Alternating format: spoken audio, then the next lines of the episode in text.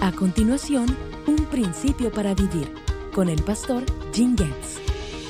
Durante la segunda deportación, cuando el ejército de Nabucodonosor tomó el control de Jerusalén, Ezequiel estaba entre los diez mil que se habían reubicado en Babilonia. Fue durante este tiempo que este profeta del Antiguo Testamento tuvo una visión sobre lo que sucedía en el templo de Jerusalén. Esto es lo que vio Ezequiel. Una ídolo grande, probablemente un poste de acera.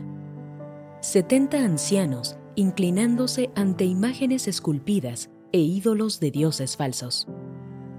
Mujeres adorando a Tamuz, un dios samaritano. Veinticinco sacerdotes, ancianos, adorando al sol. Derramamiento de sangre y comportamiento perverso en toda la ciudad. Esto plantea una pregunta muy fuerte. ¿Los cristianos qué lección podemos aprender de esta trágica situación? Aquí podemos dirigirnos a la visión de Juan, registrada en el libro de Apocalipsis. Jesús le pidió a Juan que registrara las cartas a las siete iglesias de Asia expresando el disgusto del Señor en ciertas áreas de la vida de estos creyentes. Si no se arrepentían, todos sufrirían las consecuencias de la disciplina de Dios.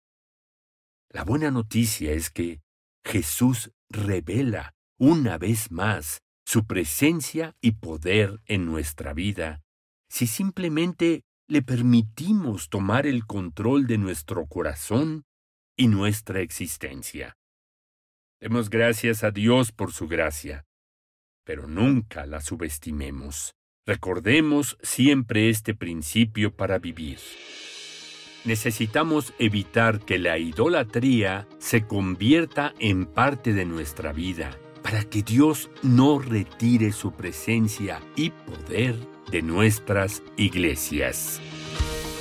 Este principio es parte de la nueva Biblia QR, Principios para Vivir, con 1500 videos y comentarios escritos por Jim Conoce más en bibliaqr.com.